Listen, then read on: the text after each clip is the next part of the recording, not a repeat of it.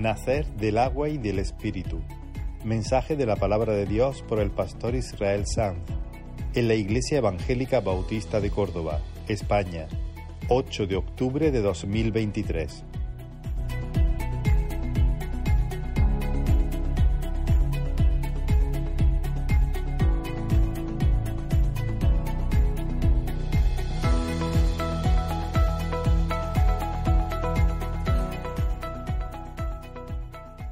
Vamos a disponer nuestro corazón para escuchar la palabra del Señor. Os ruego que ahora guardemos la máxima quietud.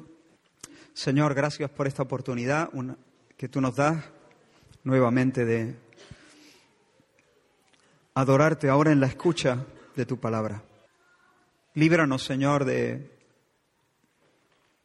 de vivir esta experiencia como si fuera un trámite, una parte más del programa. Señor, nos repugna esa idea. Ayúdanos, Señor, a estar en tu presencia como adoradores. Y ayúdanos, Señor, a oír tu voz. Habla, Señor, que tu pueblo escucha. Habla, Señor, que tu pueblo necesita sanidad. Habla, Señor, que los muertos necesitan resurrección. En el nombre de Jesús. Amén. La semana pasada estuvimos, estuvimos viendo que, permitidme que ponga aquí, estuvimos viendo que no es oro todo lo que reluce. Hay una fe que puede ser muy sincera y que puede ser muy fervorosa, pero que finalmente no tiene valor a los ojos de Dios. ¿Por qué? Porque proviene de un corazón que no ha sido radicalmente transformado. Y una fe que nace de un corazón que no ha sido radicalmente transformado es una fe que no es de fiar. Durante la fiesta de la Pascua, ya lo estuvimos viendo, Jesús hizo muchos milagros. Y al ver los milagros que el Señor hacía, dice el apóstol Juan, que muchos creyeron en su nombre. Sin embargo, detrás de esa de esa emoción, detrás de los elogios, detrás de los amenes, había un corazón de piedra, había un ego que todavía no había sido destronado. Y Jesús sabía, Jesús sabía lo que había, porque Jesús es Dios que conoce, es Dios que ve la condición verdadera del corazón humano. Él sabe que los hijos de Adán, como dijimos, nacen culpables, nacen con una disposición, una orientación anti Dios, Legalmente nacemos culpables, moralmente nacemos rebeldes, legalmente culpables, moralmente corruptos. Todas las facultades de un hijo de Adán han sido profundamente afectadas, fatalmente afectadas. La inteligencia, la memoria, la voluntad, la imaginación, todas las facultades. Así que un hijo de Adán podrá gritar osanas y podrá gritar aleluyas, pero en el fondo, bajo la capita de, religión, el hombre sigue siendo insensible a Dios, un muerto en delitos y pecados, insensible a Dios como una piedra. Está inclinado irremediablemente hacia el pecado, la impiedad y la injusticia.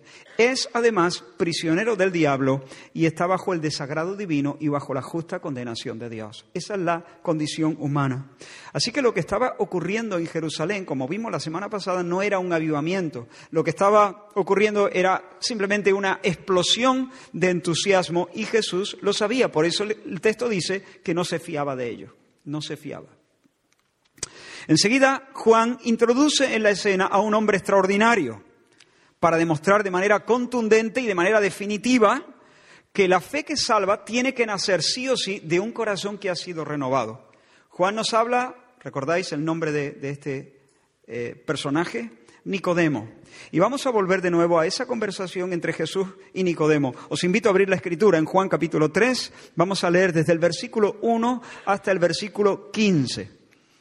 Nos quedaremos en el 15, Dios mediante, la próxima semana eh, terminaremos de ver este pasaje.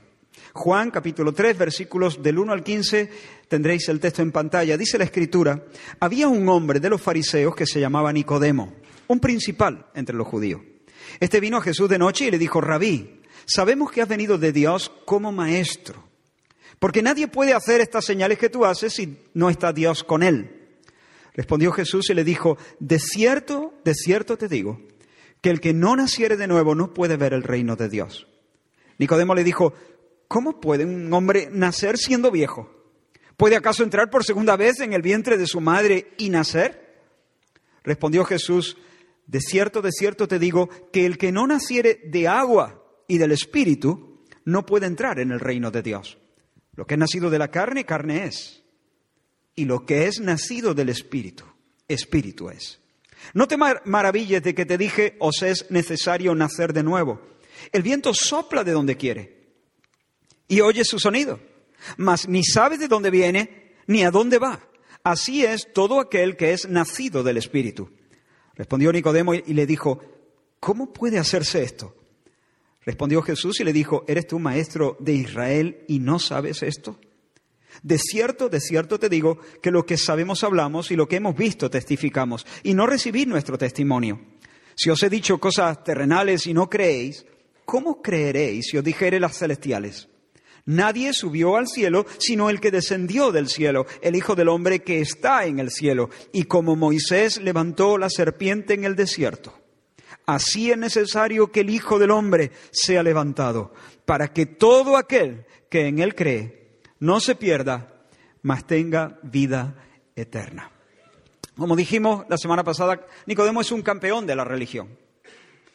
Y él, cuando ve, cuando considera los milagros que Jesús está haciendo durante la fiesta, concluye, al contrario que algunos de, los fariseos, compañeros suyos, que estaban empezando a decir que Jesús hacía milagros porque tenía un tenía el poder de Belcebú. Por Belcebú este saca fuera demonios, por, por el príncipe de las tinieblas tiene poderes. Pero no, Nicodemo dice imposible, imposible. Estas cosas huelen a cielo. Nadie puede hacer estas cosas concretamente a menos que Dios esté con él. Así que venciendo sus prejuicios, venciendo sus temores, rompe la noche y va a visitar a Jesús y le dice, Rabí, sabemos que ha venido de parte de Dios como maestro. ¿Qué hace un maestro, hermano? Enseña, exacto. Pero Nicodemo no necesita una lección, ya lo vimos. ¿Por qué? Porque Nicodemo, como todos los hijos de Adán, es un cadáver. Tiene genes anticristo, es un títere del diablo, y la condenación pesa sobre él. Así que Jesús va al grano, directamente. Nicodemo, yo sé que tú estás esperando el reino de Dios. Yo sé que tu anhelo es esperar, eh, es recibir, experimentar la salvación prometida. Si no naces de nuevo, no puedes. Si no naces de nuevo, te quedas fuera, Nicodemo. Si no naces de nuevo, no puedes ver el reino de Dios, no puedes experimentar la salvación no tendrás parte ni suerte en el shalom de Dios. No puedes. Necesitas experimentar un milagro mucho más grande que los milagros que has visto o, los milagros que has oído.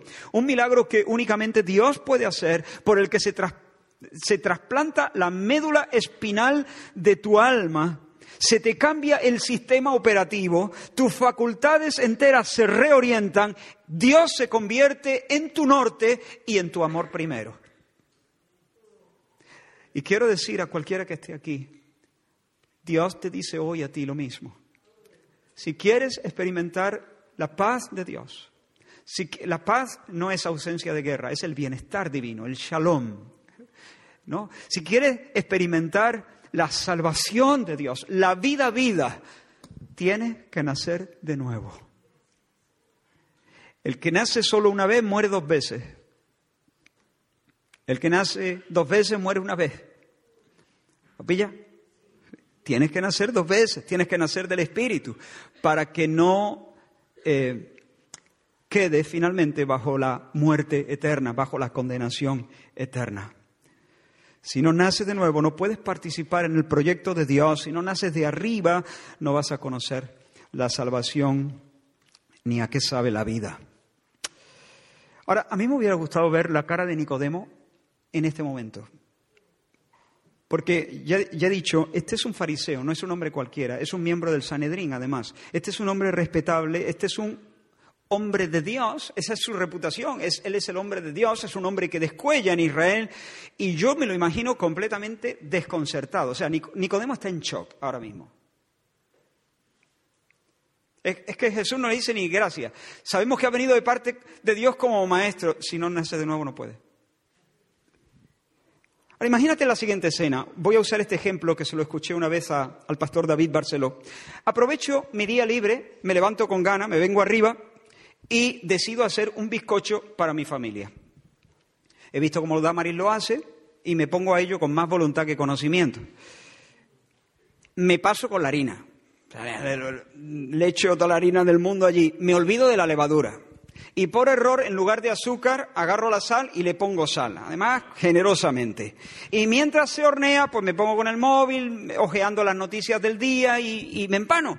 Voy de noticia en noticia hasta que de repente me llega el olor el olor a quemado y, veo que hay una nubecita de, humo por toda la casa. Voy corriendo al horno y con un gesto descompuesto compruebo que aquello parece un adoquín de carbón.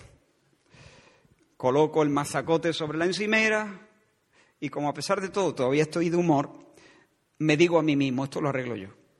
Esto, esto lo arreglo yo. Aparece Damari y no dice nada, ¿no? Por prudencia, ¿no? Ha visto el humo, pero pero yo me di cuenta que todas las preguntas las lleva escritas en la mirada. Entonces le digo, se ha quemado, diciéndole lo evidente, claro. Y, con un cuchillito yo empiezo a quitar lo negro encima del bizcocho, ¿no? La costra esa. Y le explico a mi, a mi esposa que le voy a echar un poquito de... Voy a raspar lo, lo, quemadito y le voy a echar un poquito de mantequilla para suavizarlo un poco y es posible que, si la jugada me sale bien, tengamos un desayuno especial esa mañana. Ella me pregunta, ¿le has puesto levadura? Digo, ¿le, va, qué? Dice, levadura. Mm, no, no, creo que no, eh, vamos, no, no. Y ella me dice, no, no, es obvio que no, es obvio que no. Y, y por cierto, ¿has tenido suficiente azúcar? Y yo le digo, sí, ha sobrado medio bote señalando la sal. Y me, dice, pero eso es sal. Y digo, ay. Y ella sigue no, dice nada, pero yo imagino que está aguantándose ya a esa, la risa un poquito, la sonrisa, ¿no? Em, y entonces le digo, pero dama, pero si, si le quito la costra, le pongo un poquito de mantequilla y luego, para compensar en la sal, azúcar glass, ¿no? Azúcar glass, le echamos, lo empapamos, lo emborrizamos de azúcar glass, ¿tú qué? Y entonces ella ya dice, se sincera y dice, mm, tranquilo, Israel, vamos a hacerlo de nuevo. Vamos a hacerlo de nuevo. Pero Damari, a ver, si le quito lo negro y le añado la suficiente a Israel, mi caso. Vamos a hacerlo de nuevo. De nuevo, Israel. Y Damaris, ¿qué hacemos con este? De nuevo Damaris no responde. Me deja a mí, me deja a mí que saque mis propias conclusiones, ¿no? Así que me humillo, admito mi fracaso y con un sentimiento de duelo dejo caer aquella cosa al cubo de basura. Lo que Jesús le está diciendo aquí a Nicodemo es Nicodemo, ni mantequilla, ni azúcar clan, ni un golpecito más de calor. De nuevo, Nicodemo, de nuevo. Hay que hacerlo de nuevo. Pero hermano, este hombre lleva haciendo ese pastel toda su vida. Es más, él es el maestro pastelero. Él es un maestro en Israel. Él es el hombre que conoce la receta, Él es el hombre que conoce las medidas, Él es el hombre que conoce los tiempos. Se ha esmerado para, hacer eso toda su vida paso a paso. Ahora se acerca a ese joven rabí, sabe que, que el cielo ha puesto gracia sobre Jesús y se acerca con la esperanza de recibir, no sé, alguna verdad, alguna luz adicional que potencie su conocimiento, que lo dispare. Nicodemo lo que espera son lecciones, tips para, para mejorar, retoques, consejos. El fariseo lo que está buscando es un tutor que le dé un tutorial. Pero Nicodemo debe entender lo que tiempo después entendió otro fariseo, por cierto, otro fariseo, llamado Saulo de Tarso, que dijo, aunque yo tengo también de qué confiar según la carne, yo tengo también de qué confiar. Si alguno piensa que tiene de qué confiar en la carne, yo más. No se corta. Circuncidado al, octavo día, y aquí, aquí viene el pedigrí de Pablo. Circuncidado al octavo día, del linaje de Israel, de la tribu de Benjamín, hebreo de hebreo, en cuanto a la ley fariseo, en cuanto a celo perseguidor de la iglesia, en cuanto a la justicia que es de la ley, irreprensible. Pero cuantas cosas eran para mí ganancia, las he estimado como pérdida por amor de Cristo. Y ciertamente aún estimo todas las cosas como pérdida por la excelencia del conocimiento de Cristo Jesús, mi Señor, por amor del cual lo he perdido todo y lo tengo por basura para ganar a Cristo y ser hallado en Él, no teniendo mi propia justicia, sino la justicia que es por la fe de Cristo, la justicia que es de Dios por la fe. Y por seguir usando el símil, lo que Pablo nos está diciendo es, mira, yo estaba convencido de que yo estaba haciendo el mejor bizcocho de la historia. Pero lo que un día tuve por el mejor bizcocho de la historia, lo que un día tuve por ganancia, hoy lo echo a la basura, lo desprecio. Yo estaba dedicado a establecer mi propia justicia. Pero ese mazacote salado de mi propia justicia lo tiro con gusto a la basura porque en Cristo y con Cristo Dios hace nuevas todas las cosas y me regala una justicia superior, la justicia de Dios que es en Cristo. Me regala su justicia y la dulzura del conocimiento de Cristo Jesús, mi Señor. Nicodemo de nuevo. Y es posible que aquí haya una persona que haya hecho esfuerzos por ganarse la aprobación de Dios. Y haya, hayas intentado hacer buenas obras y hacer tus oraciones y, y hacer todas esas cosas, ¿no? Y el Señor te dice, hagámoslo de nuevo de nuevo. No se trata de hacer un retoque. No es que se taque más un poquito de, por, por el filo. Mm, de nuevo, de nuevo. ¿Y qué dijo Nicodemo, hermano? Nicodemo dice, ¿cómo puede un hombre nacer siendo viejo? ¿Puede acaso entrar otra vez al vientre de su madre para volver a nacer? Ahora, hermano, yo, yo no creo, honestamente, que Nicodemo, que es un intelectual, que es un maestro, que es un erudito, que es un hombre inteligente, perspicaz, yo no creo que Nicodemo esté pensando que Jesús de verdad le está, le está diciendo que tiene que, que, volver al vientre de su madre. Le está, él sabe que Jesús no le está proponiendo un segundo nacimiento natural. Lo que él hace es tirar del símil que Jesús le plantea. Como los judíos hablaban así. Los judíos hablaban como en acertijo, entonces Jesús le plantea el símil y él pues le sigue, le sigue, pero, pero sí, muy bien, Jesús, pero ¿cómo, cómo puede hacerse eso? Rabí, me, me estás pidiendo un imposible. Soy viejo, estoy hecho y me estás hablando de una transformación radical, total. ¿Cómo? ¿Acaso es posible cambiar de esa manera? ¿Puede un hombre recorrer ese sendero de verdad? ¿Puede un hombre abrirse paso después de que está cuajado ya como yo? ¿Puede abrirse paso otra vez y remontar hasta el vientre de su madre? ¿Puede deshacer entuertos? ¿Puede remontarse al inicio? ¿Puede rehacer las cosas? ¿Puede regresar al kilómetro cero? ¿Se puede regresar al kilómetro cero, Señor? Después de la historia ya que tengo, de todas las vivencias. ¿Cómo? Yo puedo, a ver, Señor, si me pidiera hacer otras cosas, yo puedo ayunar. Ayunar puedo. Yo puedo hacer oraciones. Yo puedo musitar las escrituras día y noche. Yo puedo intentar pulir mis virtudes. Yo puedo intentar disminuir, minimizar mis defectos. Yo puedo abrazar disciplina, arrancar nuevas rutinas, pero nacer de nuevo. Lograr un, un cambio completo. Cambiar hasta ese punto, se, no se, ¿cómo se puede? ¿Cómo? La respuesta de Jesús es, Nicodemo, yo te estoy hablando de nacer del agua y del espíritu. Nacer del agua y del espíritu. Nicodemo, de los padres uno recibe la vida natural, pero hay otra vida. Hay otra vida que no se recibe de los padres, hay otra vida que se recibe de manera diferente. Lo que se recibe de los padres, lo que, lo que nace de la carne, es carne.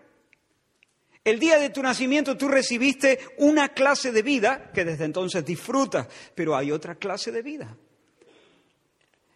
Y esa otra clase de vida, que es la vida vida, la nueva vida, se recibe del Espíritu. Nacer del Espíritu. El que nace de su madre está vivo. Pero solo el que nace del Espíritu posee esa segunda clase de vida que es necesaria para entrar, para participar en el shalom divino, en el reino de Dios.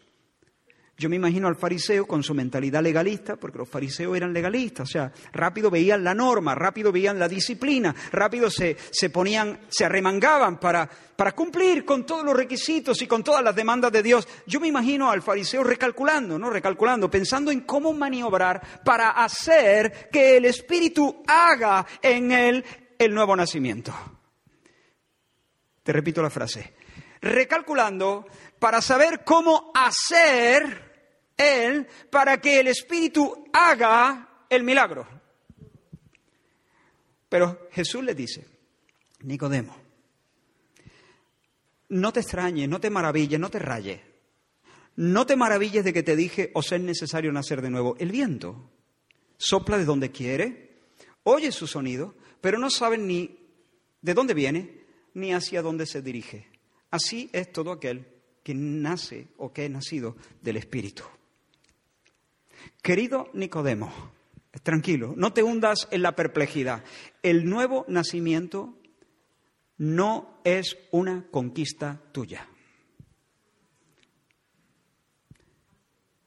Esta es una verdad importante.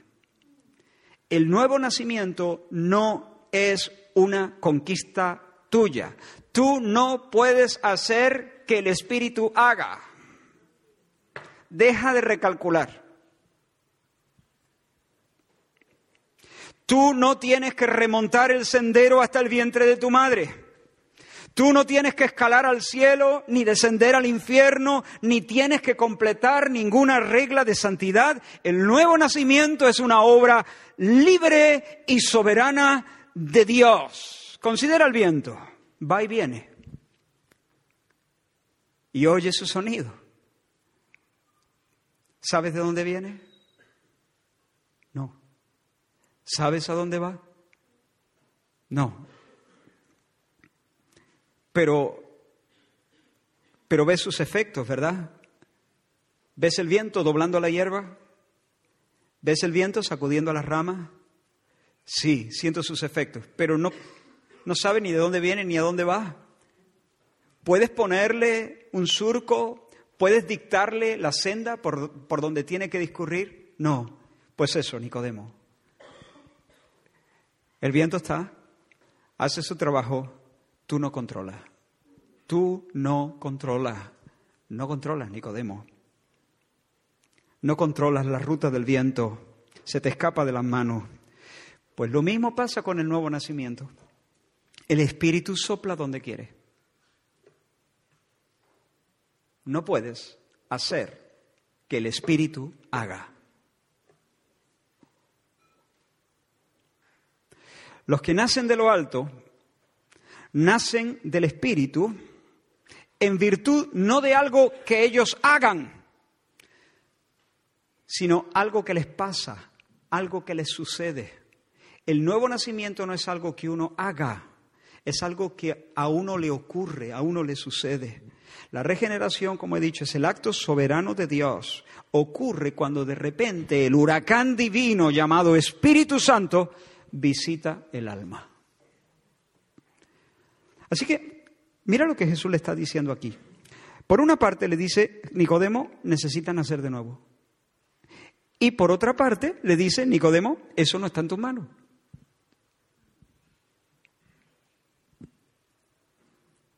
Este es un asunto que queda bajo el libre albedrío del viento. ¿Estoy interpretando bien la palabra? Pero cuando ponemos esas dos cositas juntas, algunos se ponen nerviosos. O sea, que tengo que nacer de nuevo y esto no depende de mí. ¿Se te ha escapado la sartén? ¿Has perdido el mango? ¿No tienes, no tienes control sobre eso? Muchos se intranquilizan aquí. Porque algo que tiene que ver con su seguridad y con su felicidad eterna está fuera de su control. Pero los que se, los que se intranquilizan, se intranquilizan porque no han entendido bien la dimensión del pecado original, Ya hablamos del pecado original la semana pasada. Dijimos que nacemos, y lo hemos vuelto a repetir hoy, que nacemos legalmente culpables, moralmente deformes y desviados. Nuestro problema no es un problemita, es un problema de fondo. Todas nuestras potencias están afectadas. Y por lo tanto, y ahora introducimos esta idea que no la dijimos la semana pasada, y por lo tanto, nosotros somos, los hijos de Adán, son totalmente impotentes para reformarse, totalmente impotentes para cambiar de sí mismos. Dice Jeremías 13:23, ¿mudará el etíope su piel? ¿Y el leopardo su mancha? El leopardo no puede, no puede mudar sus manchas, es que están, eh, eh, es algo genético. No es un traje que se ha puesto, no es un mono que se lo puede quitar, e, es, es algo genético. El leopardo no puede mudar sus manchas. El Señor dice, así también podréis vosotros hacer bien estando habituados a hacer el mal. David lo dijo, en pecado me concibió mi madre. Esto es algo que viene desde mi concepción, está ligado a mí, a mi naturaleza, no a mi naturaleza original, pero sí a mi naturaleza caída. Así que en nuestro estado de rebelión somos incapaces de buscar a Dios incapaces de someternos a Él, incapaces de responder al Evangelio. Así es como lo expresa una de las confesiones de fe más sólidas de la historia del cristianismo, la Confesión Bautista de Fe de 1689, lo dice en estos términos. El hombre, por su caída en un estado de pecado, ha perdido completamente toda capacidad para querer cualquier bien espiritual que acompañe la salvación. Por consiguiente, como hombre natural que está enteramente opuesto a ese bien y muerto en el pecado, no puede, por sus propias fuerzas, convertirse a sí mismo o prepararse para ello. Entonces, Israel, ¿eso quiere decir que el hombre no puede volverse a Dios? Tal cual. El hombre no puede volverse a Dios.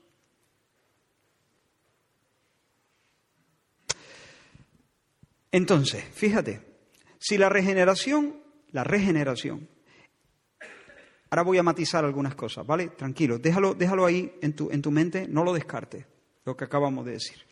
Si la regeneración estuviese, no estuviese completamente en las manos de Dios, no habría esperanza para nadie. Si el viento no soplase como quiere y donde quiere, nadie se salvaría.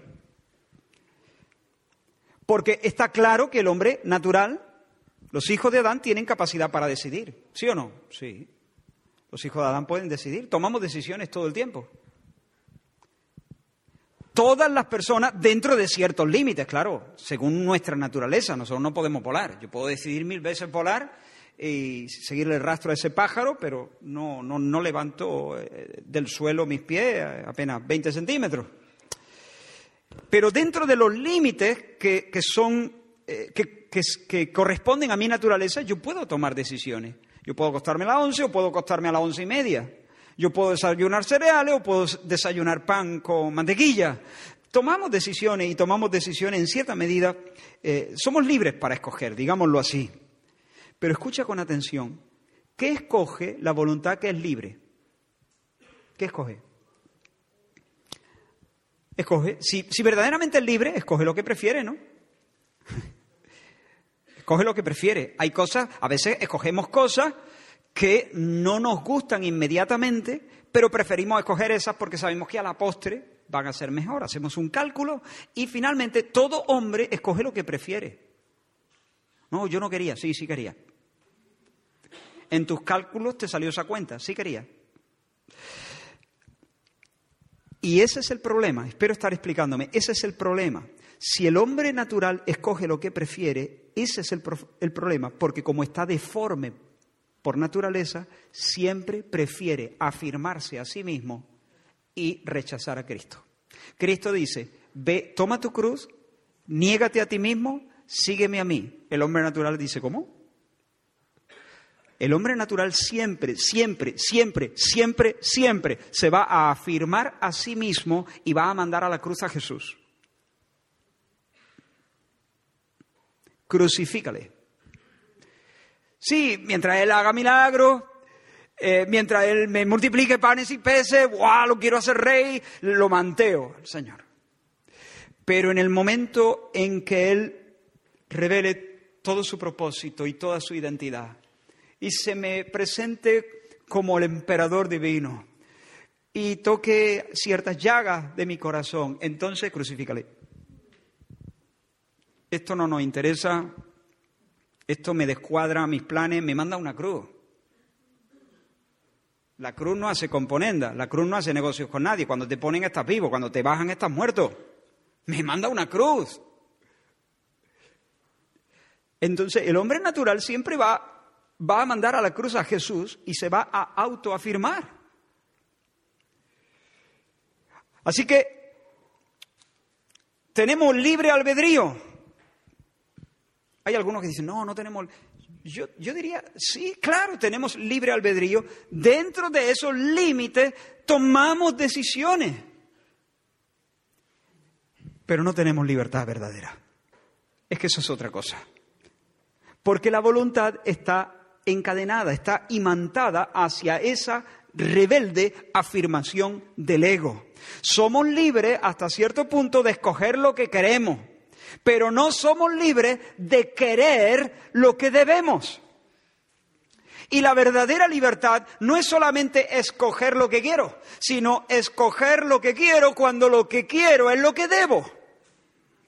Es decir, cuando yo soy capaz de decirme no a mí mismo y decir sí a todo aquello que corresponde a mi naturaleza, a mi capacidad y a la vocación divina. Entonces tenemos libre albedrío, pero el libre albedrío viene a ser un esclavo en un sentido. Eh, no, somos, no somos libres finalmente porque estamos encadenados al cepo del pecado. Mil veces pueden ponernos de cara a la gloria y mil veces vamos a preferir las algarrobas.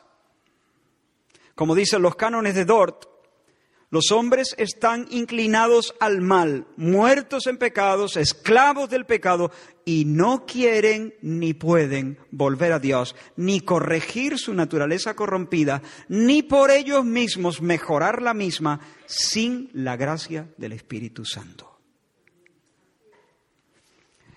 La mano del Señor vino sobre el profeta Ezequiel y dice Ezequiel que en el espíritu fue llevado a un valle que estaba lleno de huesos.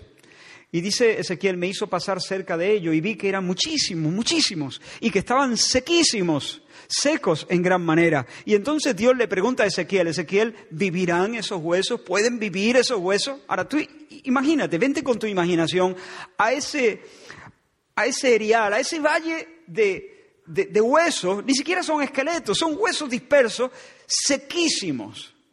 Y Dios te pregunta, ¿pueden vivir? ¿Cómo, Señor? Que si pueden vivir. Y Ezequiel fue lo suficientemente prudente como para decir, Señor, tú lo sabes, tú lo sabes, tú lo sabes, dime, tú lo sabes, tú eres Dios. Humanamente hablando, ¿cómo van a vivir esos huesos? La muerte ha terminado su conquista. Pero él dice, tú lo sabes. Y entonces Dios le dice, profetiza, predica, predícale, predícale a los huesos. ¿Tú te imaginas en esa visión las emociones del profeta, predicar a los huesos? O sea, es como si yo te pongo en el cementerio de la salud, te pongo delante de un par de, lápidas y te, y te, digo que le cuentes tu testimonio y que, le, y que le llame al arrepentimiento y a la fe. Tú mirarías primero para los lados, te asegurarías que nadie hay. Porque es una, es una, es una locura, no, no se puede esperar siquiera que oigan, mucho menos que resuciten. ¿Pueden vivir? Señor, tú lo sabes. Bueno, pues profetiza, profetízale a esos huesos secos y dile, huesos secos, escuchad la palabra del Señor. Así dice el Señor. Y aquí yo hago entrar espíritu en vosotros y viviréis. Pondré tendones y carne y piel y sabréis que yo soy el Señor. Y dice Ezequiel, y yo profeticé, profeticé. Y hubo un ruido mientras yo profetizaba, y hubo un ruido y un temblor. Y los huesos empezaron a juntarse, hueso con su, cada hueso con su hueso. Pero no había espíritu en ellos.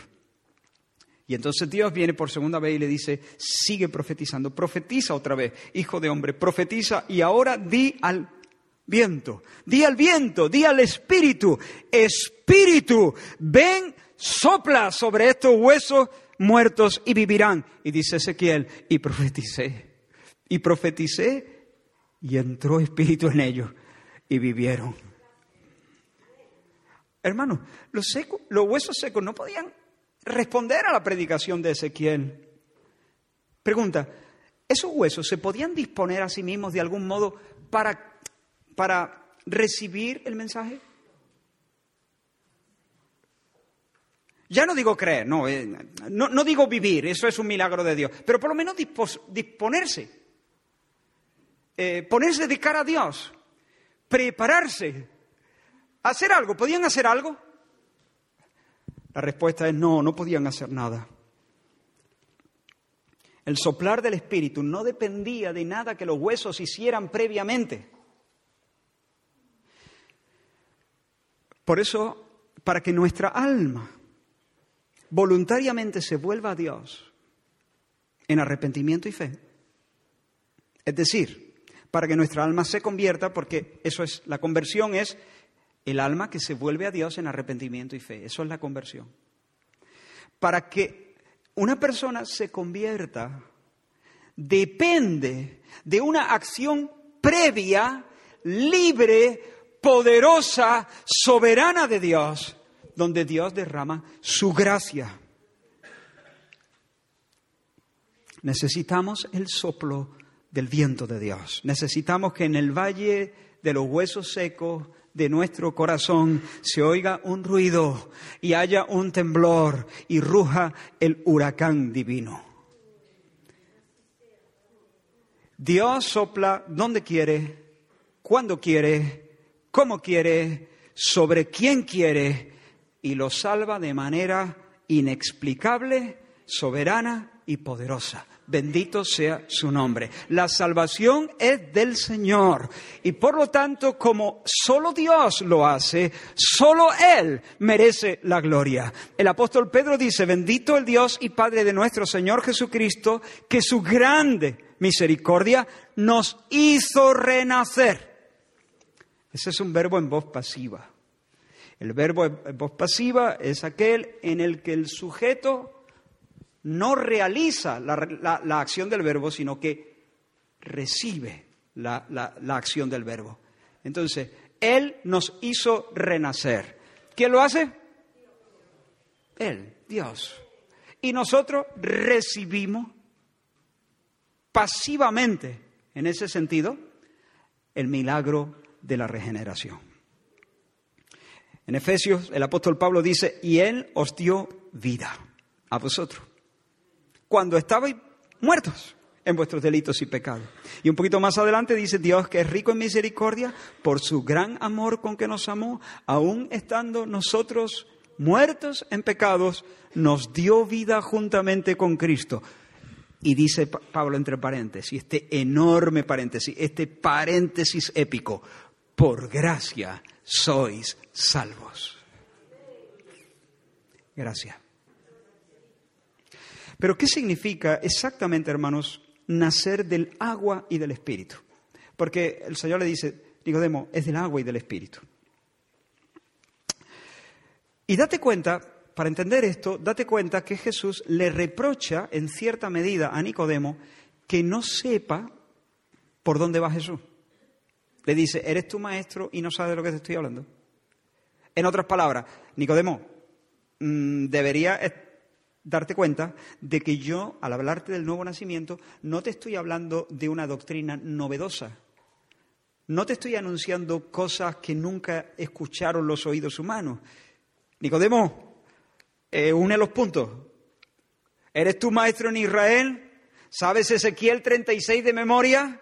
¿Y no eres capaz de darte cuenta que lo que yo te estoy diciendo son cosas que los profetas han anunciado en tiempo antiguo? Deberías saber, Nicodemo. Une los puntos. Pero ¿qué dice exactamente Ezequiel 36?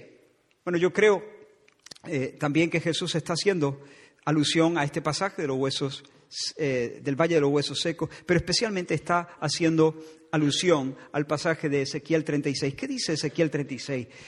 Creo que este es uno de los pasajes que más se han escuchado desde este púlpito.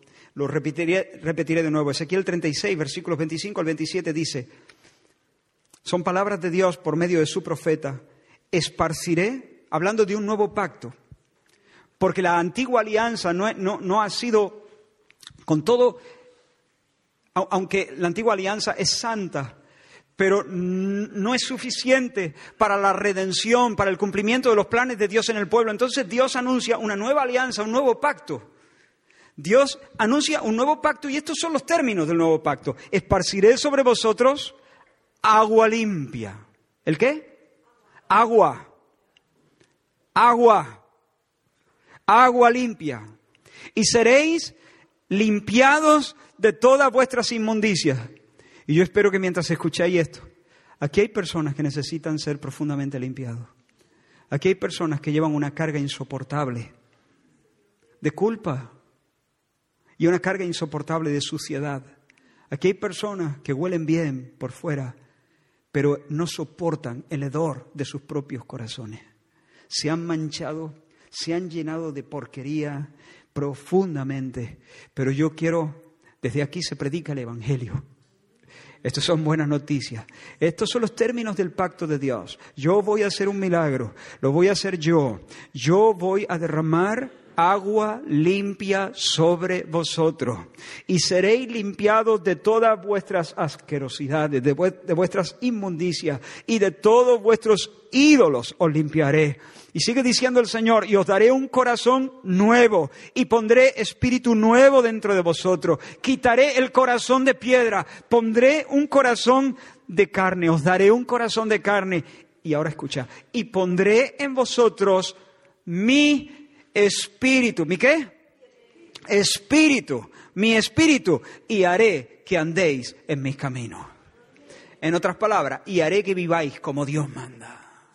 En otras palabras, y haré que viváis como seres humanos, como yo os diseñé, como os pensé al principio.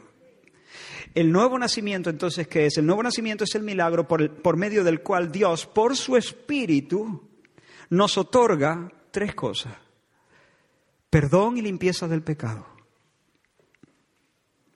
Pablo lo llama en su carta a Tito, cuando Pablo escribe a Tito, lo llama así, el lavamiento de la regeneración. O se puede traducir así, el baño, el baño de la regeneración.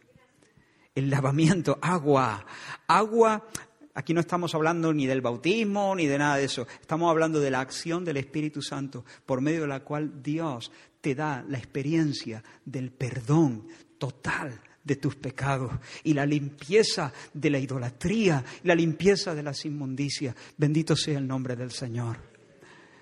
Es posible que haya aquí, como he dicho, personas que, que, puedan estar manteniendo cierta distancia con Dios y puedan estar diciendo, bueno, pero es que de verdad yo, ya me pasé de la raya. Yo he hecho cosas demasiado, demasiado retorcidas.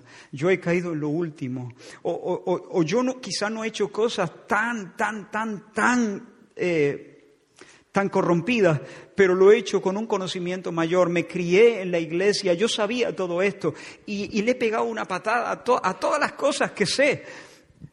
Pero quiero decirte en el nombre del Señor, hay perdón aquí, hay perdón ahora, porque ahora aquí está Cristo y el huracán divino, el Espíritu del Señor, que puede visitar el valle de huesos secos de tu corazón en este minuto y hacer y, darte la experiencia del perdón de pecados, el baño, el baño de la regeneración, para que ya no tengas que soportar el hedor de tu propio de tu propia alma, sino que puedas sentir que Dios sonríe sobre tu vida. La segunda cosa es una nueva naturaleza. El corazón de piedra, el corazón incrédulo, el corazón orgulloso, el, corazón idólatra, el corazón soberbio. Dios lo quita. No es que Dios añade un corazón de, de carne junto al corazón de piedra. No, no, no. Es que hay una nueva naturaleza. Básicamente ahora somos santos que pecan. Dios arranca el corazón rebelde, implanta un corazón de carne, un corazón sensible, una nueva mente, nos cambia el chip. Pablo en ese mismo pasaje lo llama la renovación del Espíritu Santo. La renovación del Espíritu Santo. Por una parte, el lavamiento de la regeneración y la renovación en el Espíritu Santo. La tercera cosa, Dios pone Recapitulo, el, nuevo nacimiento es el milagro por medio del cual Dios nos concede perdón de pecados, limpieza. En segundo lugar, una nueva naturaleza, un nuevo corazón. En tercer lugar, la morada del Dios Trinidad por el Espíritu en nosotros. Yo pondré mi Espíritu en vosotros. El Padre y yo, dijo Jesús, vendremos y haremos morada con, con el que creyere con lo suyo por el Espíritu Santo. Dios habitando en nosotros. El amor de Dios es derramado en nuestros corazones por el Espíritu Santo que nos es dado. Y el Espíritu cuando viene a nosotros, cuando la persona beso, cuando la persona amor viene a nuestras vidas, nos vincula a Cristo. Nos une por la fe a Cristo. Y unidos por la fe a Cristo, como el pámpano, como los sarmientos están unidos a la vid, la vida de Dios, la suministración divina, la vida del Espíritu Santo fluye en nosotros y nos capacita para andar como Dios manda, dándonos el querer y dándonos el poder, dándonos el querer y dándonos el poder, produciendo deseos nuevos, deseos piadosos, deseos virtuosos, nos da hambre de cielo, nos da hambre de Cristo, pero no solamente nos da hambre, nos da la capacidad de ir dar, dando pasos, torpes quizás, con, con tropiezos, pero pasos certeros en línea recta hacia la meta de la patria.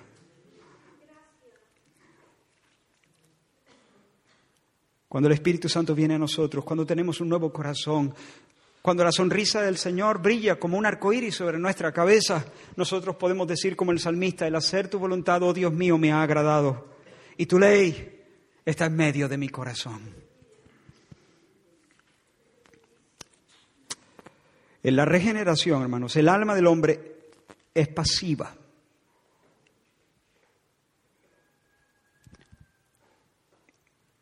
Estamos muertos hasta que Dios... Luego ya pasan muchas cosas, pero hasta que Dios nos sopla, somos huesos secos tirados en el polvo. Nunca nadie creyó en Cristo antes de nacer de nuevo. Escucha este versículo. Cuando Juan escribe su primera epístola, primera de Juan capítulo 5, versículo 1 dice, todo aquel que cree en Jesús, todo aquel que cree que Jesús es el Cristo es nacido de Dios. En otras palabras, ha nacido ya de Dios. Eso en el griego es así, ¿no? No es que si cree nace. No, no. Todo aquel que cree es porque ha nacido de Dios. Es porque ya ha nacido de Dios.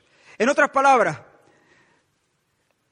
la fe no es la causa del nuevo nacimiento, en la consecuencia, la primera consecuencia, la consecuencia necesaria del nuevo nacimiento.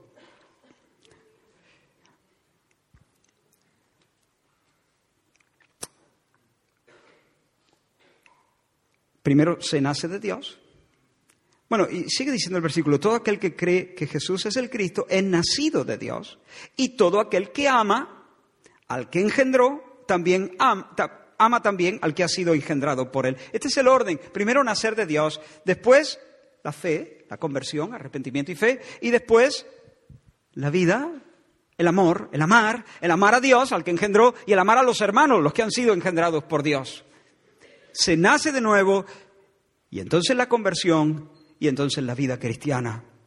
Cuando nosotros decimos que la regeneración antecede, precede a la fe y al arrepentimiento, no estamos diciendo que ocurre antes en el tiempo. Eh, no, no os perdáis aquí. Estamos diciendo que antecede a la conversión.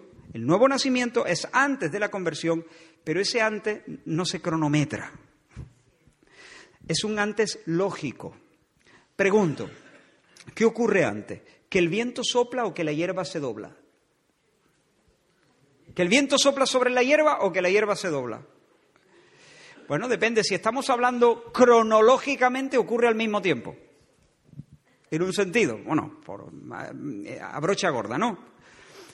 El viento sopla, la hierba se tuerce, ¿no? Pero si os pregunto, ¿qué es primero, no en tiempo cronos, sino que es primero en orden lógico? ¿Que el viento sopla o que la hierba se dobla?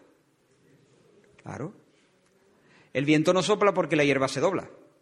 La hierba se dobla porque el viento sopla. ¿Qué es primero, el nuevo nacimiento o la conversión? Conversión, recordad, arrepentimiento y fe. ¿Qué es primero? En, cronológicamente ocurren al mismo tiempo. Pero, lógicamente, en un orden lógico, primero Dios vive. Y enseguida, esa persona que ha recibido el soplo de Dios, enseguida, por primera vez, contra todo pronóstico, para desgracia de Satanás, ve la belleza de Cristo y se va corriendo tras él, dándole la espalda al mundo. Y eso se llama conversión. Se convierte. Ahora bien, hay que distinguir entonces entre nuevo nacimiento y conversión. El nuevo nacimiento es algo que me pasa. Pero hermano, la conversión no es algo que me pasa. La conversión es algo que yo hago. Honestamente, hay algunas personas que han usado esta expresión y no quiero ridiculizar esto, ni mucho menos, porque sé cuál es su intención al decir esto, pero no me gusta la expresión Dios me convirtió. Entiendo y, hay algunos versículos donde se nos dice, no, no recuerdo ahora mismo el versículo, ¿no? pero que Dios convierte, Dios convierte el alma, ¿no? Y bueno, pero en realidad la fe es un movimiento de nuestra alma que nosotros hacemos. Y el arrepentimiento es un movimiento que nosotros hacemos. Es algo que yo hago. Yo me convertí, yo me convierto, yo me arrepiento. Yo creo, yo creo. Aquí yo no soy pasivo. En la conversión yo soy activo. Yo doy un paso, yo pongo mi confianza en, el Señor, yo, yo, pongo todo mi mundo en, en, su nombre. Ahí yo sí soy activo. Pero ¿por qué hablamos de el arrepentimiento y la fe como gracias, como dones divinos? Bueno, em, porque dependen de ese nuevo nacimiento. Y por eso, por ejemplo, en Efesios capítulo 2 dice que por gracia sois salvos por medio de la fe y esto no de vosotros. ¿Y esto qué es? Bueno, pues eh, sois salvos por medio de la fe. Todo ese pack, esto no es de vosotros, pues es un don de Dios. Aquí vemos la fe como parte del paquete de la gracia de Dios, como un don de Dios. Eh, o por ejemplo en Juan capítulo 6 dice, eh, Jesús dice, por eso os he dicho que ninguno puede venir a mí si no le fuere dado del Padre. Fíjate. O sea, el venir a Jesús en fe y en arrepentimiento es una donación del Padre, es una concesión divina, es un regalo de Dios. Te lo tiene que dar el Padre.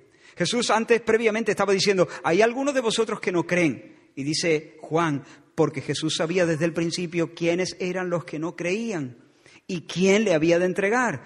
Y dijo, por eso os he dicho que ninguno puede venir a mí si no le fuere dado del Padre. Así que podemos hablar también de la conversión, el venir a Cristo en arrepentimiento y fe, como un regalo, como una gracia del Señor. O por ejemplo, en su segunda carta a Timoteo, Pablo dice, el siervo del Señor no debe ser contencioso, sino amable para con todos, apto para enseñar, sufrido, que con mansedumbre corrija a los que se oponen, por si quizá Dios les conceda que se arrepientan. Es decir, el arrepentimiento es una concesión, es un regalo, es una gracia. Así que podemos hablar de la conversión como una gracia. La conversión es un movimiento libre y consciente del corazón, pero al mismo tiempo un don, porque la fe y el arrepentimiento están ligadas a esa obra regeneradora. cuando uno nace de nuevo, indefectiblemente lo primero que hace es, cuando un niño nace, pues llora, respira, ¿no? Pues cuando un alma nace, lo primero que, que es ejerce su fe para con el Señor Jesucristo y se tira hacia Él, dándole la espalda al mundo. Se lanza hacia Él. Entonces, en ese giro, dejando el mundo atrás, arrepentimiento, y en ese lanzarse hacia Él, fe, que se llama conversión, aunque es una decisión personal, eh, lo llamamos gracia, porque está conectado indefectiblemente con ese soplo vivificador del Señor. ¿Hasta aquí? ¿Vamos bien? Bueno, estamos terminando en realidad. Todo esto nos humilla, ¿no? Nos despoja de toda jactancia. Oh, yo me convertí ya. ¿Y por qué? ¿Por qué te convertiste? Porque el Señor, por la abundancia de su misericordia, se metió en ese valle de hueso y profetizó y te dijo, vive. Por eso. Y entonces se escuchó un rugido y sopló un viento era el Espíritu Santo de Dios que te ligó a Cristo. Todo esto nos humilla, nos enseña que no ha sido nuestra sensibilidad, ni nuestra inteligencia, ni nuestro arrepentimiento, ni nuestra fe, ha sido la gracia, la misericordia tierna del Señor. Todo esto nos coloca en una posición donde solamente podemos jactarnos de Dios, solo podemos gloriarnos en Dios.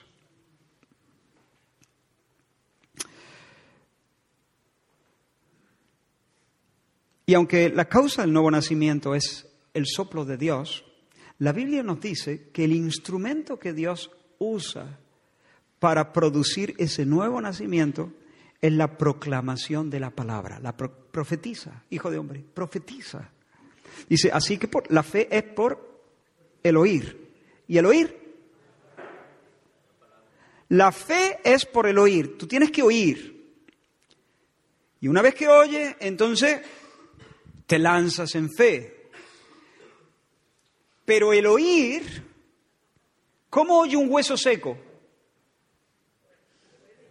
No puede. El oír, el milagro de oír, algunos traducen este versículo, la fe es por el oír, el oír la palabra de Dios. No, el versículo no dice eso. La fe es por el oír y el oír por la palabra de Dios. Entonces, es cuando Ezequiel está diciendo, huesos secos, oíd la palabra de Dios. ¿Escuchan? Porque Dios es por el Espíritu, pero el Espíritu utiliza el instrumento de la predicación del Evangelio. Y por la predicación del Evangelio se abre el oído y entonces viene la fe. Por lo tanto, hermanos míos, hijos de hombre, Ah, bueno, otro versículo. Santiago dice, toda buena dádiva y todo don perfecto desciende de lo alto, del Padre de las Luces. Él, dice un poquito más adelante, Él de su voluntad nos hizo nacer por la palabra de verdad. Él nos hizo nacer por la palabra de verdad, para que seamos primicias de sus criaturas. Otro texto más. Pablo a los tesalonicenses, segunda carta, capítulo 2, dice, nosotros debemos dar siempre gracias a Dios respecto a vosotros de que Dios os haya escogido desde el principio para salvación, mediante la santificación por el Espíritu y la fe en la verdad, a lo cual os llamó mediante nuestro Evangelio. La predicación de Pablo, la torpe predicación de, Ezequiel en ese valle de, de huesos secos, es lo que Dios utiliza para dar oídos donde no hay oídos, para crear oídos nuevos y que de esa manera se oiga el oír. Por la palabra de Dios, el milagro de oír. Y cuando se oye, fe. Entonces, por tanto, hermanos, profeticemos. Predica a Cristo crucificado. Jesús le dijo a Nicodemo que él necesitaba nacer de nuevo, pero no fue lo único que le dijo, le dijo más. A partir de ahí lo va a llevar, lo va a llevar al Calvario, lo va a llevar a como Moisés levantó la serpiente en el desierto, Así es necesario que el Hijo del Hombre sea levantado para que todo aquel que en Él cree no se pierda, mas tenga vida eterna. Lo va a llevar, vamos a ver esto, si el Señor lo permite, la próxima semana con más detenimiento. Pero hoy quiero terminar, em, quiero terminar animando a la iglesia, animando mi propio corazón y el tuyo, a que prediquemos, a que llamemos a las personas a la conversión. Nosotros no las llamamos a nacer de nuevo. Nosotros les informamos que tienen que nacer de nuevo, pero nosotros no les decimos, nace de nuevo, nace de nuevo. Pero hacemos algo que también es un poco así, ¿eh? Nosotros las, llamamos arrepiéntete y cree, arrepiéntete y cree. Con la esperanza de que mientras este pequeño hijo de hombre profetiza, se oiga un viento, se oiga un, haya un estruendo en el valle y de repente venga el oír y venga la fe y se arrepienta. Por eso cuando nosotros predicamos, somos conscientes de que le estamos pidiendo a las personas que hagan algo que a menos que el Espíritu los visite y los vivifique, no van a poder hacer. Pero el Señor nos dice, habla y no calle. Habla, tú habla, Pablo, Pablo, tranquilo, no tengas miedo. Habla, habla y no calles porque yo tengo mucho pueblo en esta ciudad. Tú habla, tú habla que yo conozco los que el Padre me ha dado. El Padre le da a ciertas personas que vengan a mí. Tú habla, que yo sé que en esta ciudad hay muchos de esos. Profetiza en este valle y ya verás. Por lo tanto, hermano, habla, profetiza, ora, no confíes en tu habilidad, no confíes en la fuerza de tu argumento, no confíes en la calidad de tu programa evangelístico, no confíes en tu elocuencia, no confíes en tus planes, Ora, ora para que el viento sople. Ora, ora, como siempre hemos orado, o acaso no hemos orado así. Señor, cámbialo. Señor, ábrele los ojos. Señor, visítalo. Señor, vénselo. Señor, arráncale las mentiras. Señor, aparta el, el chirrido del diablo de él. Señor, sálvalo. Señor, ora, ora de esa manera. Y de esa manera estamos honrando al Espíritu Santo, porque de esa forma Dios sabe que nosotros sabemos que solo Él puede hacer el milagro del nuevo nacimiento. Y confía, hermanos, confía, no hagas truco, no manipule, entrega el mensaje con sencillez y espera milagros. Y espera milagros. Y espera milagros. Los elegidos vendrán porque no es nuestra la guerra, sino del Señor. Aquellos que han sido ordenados para vida eterna y por los cuales el Hijo murió, van a ser regenerados por el Espíritu Santo a su debido tiempo y van a ser habilitados para correr a los pies de Cristo en verdadera conversión. Y si hay alguien aquí que todavía no ha experimentado el nuevo nacimiento. Entonces quiero cerrar invitándote a orar estas palabras. Inclina tu cabeza, inclinemos nuestra cabeza. No es una oración mía, me voy a servir de unas palabras de nuestro hermano Spurgeon. En especial, si tú sientes la necesidad de experimentar esa limpieza, si sientes la urgencia de que Dios te resetee y cambie el corazón de piedra y ponga en ti un corazón de carne. Y ponga en ti su Espíritu Santo para que seas morada de Dios. Haz de todo corazón esta oración. Señor, soy culpable. Merezco tu ira. Y no puedo salvarme. Señor, quiero un nuevo corazón y un espíritu recto. Pero ¿qué puedo hacer? Señor, no puedo hacer nada. Ven y obra en mí el querer y el hacer tu buena voluntad. Solo tú tienes el poder. Solo tú tienes el poder, yo lo sé, para salvar a este, a este infeliz. ¿A quién y dónde huiré si no voy corriendo a ti? pero desde mi alma clamo tu nombre. Temblando, pero creyendo, me echo completamente sobre ti. Oh Señor, confío en la sangre y justicia de tu amado Hijo. Señor, sálvame ahora por amor de Jesús. Amén. Amén.